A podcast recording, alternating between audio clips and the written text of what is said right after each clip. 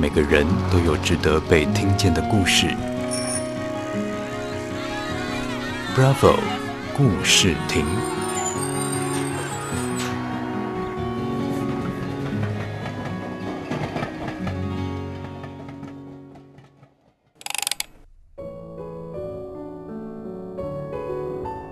大家好，我是洁如，今天来分享我的故事。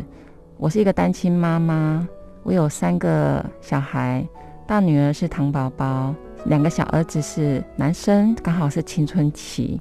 讲讲大女儿，大女儿在出生的时候，其实有一些让我意外。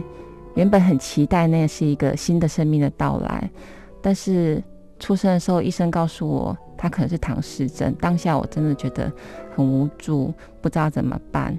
医生告诉我，如果我接生的是糖宝宝，那将会是我接生的第四个。我听了当下其实很崩溃，还好我内心有个声音告诉我说，孩子只要平安健康的成长，那一切都值得了。不要去怪医生没有把检查给做好。在生命里头，常常也会有亲友告诉我说，你一定是上辈子做了什么孽。所以才会有这样的孩子，但是我有另外一个声音告诉我说，其实那是上帝赋给我的一个责任，因为他知道我会好好的爱他，会好好的照顾他，所以他就出生在我的肚子里面，来这个世界上长大。讲到女儿，在过程里面，其实有很多陪伴我的人，包括中华民国唐氏症基金会。唐氏症家长协会，还有台北市智障的家长协会，有很多的家长就是一起努力，分享教养，分享孩子的教育经验，基本上是非常正面的在生活的，也促进了我带孩子的那个动力。我女儿当然也没有让我失望，她的确是很努力的在表现自己，甚至生活中我觉得她。就像我贴心的小棉袄一样，他生活中常常告诉我说：“妈妈，我好爱你哦。”他也会比一些动作，手指头的爱心，或者是呃抱抱我，来回馈我的那个爱意。再来是我两个儿子，我常常说我两个儿子是多肉植物，因为他们两个现在在青春期，不管是情绪上或者是内心，其实都有点。捉摸不定，也会常常有一些小情绪。我只能说，有时候给他们晒晒太阳，有时候给他们浇浇水，但是平常的时候只能拿来观赏而已。但是有时候想想，虽然很沮丧，孩子怎么都不搭理我，但是每次看到他们，我就会想到他们小时候哦。呃，还记得儿子在小时候，他常常跟我说：“妈妈，我好爱你哦。”我就会逗弄他说：“为什么要爱我？”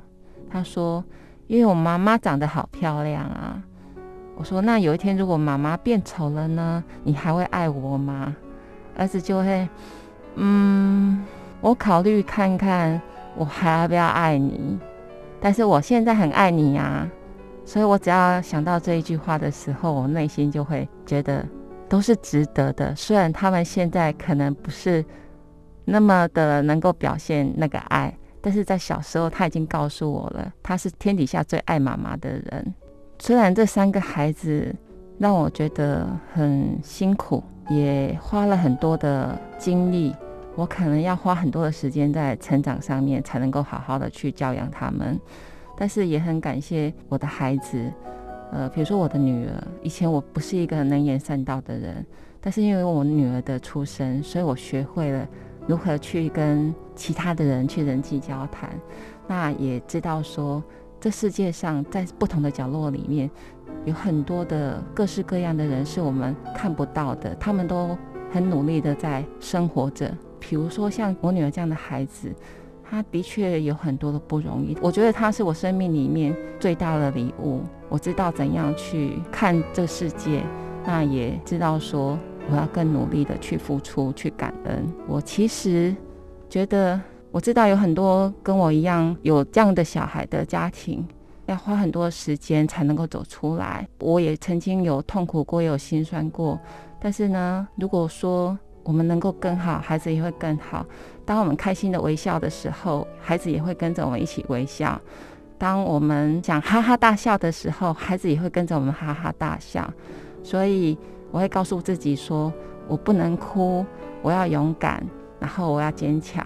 孩子在看着呢，也祝福跟我一样有这样身心障碍的家庭，能够勇敢的走出来。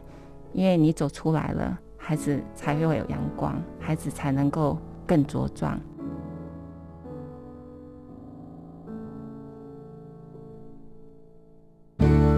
Bravo，故事亭，让每个值得的故事被听见。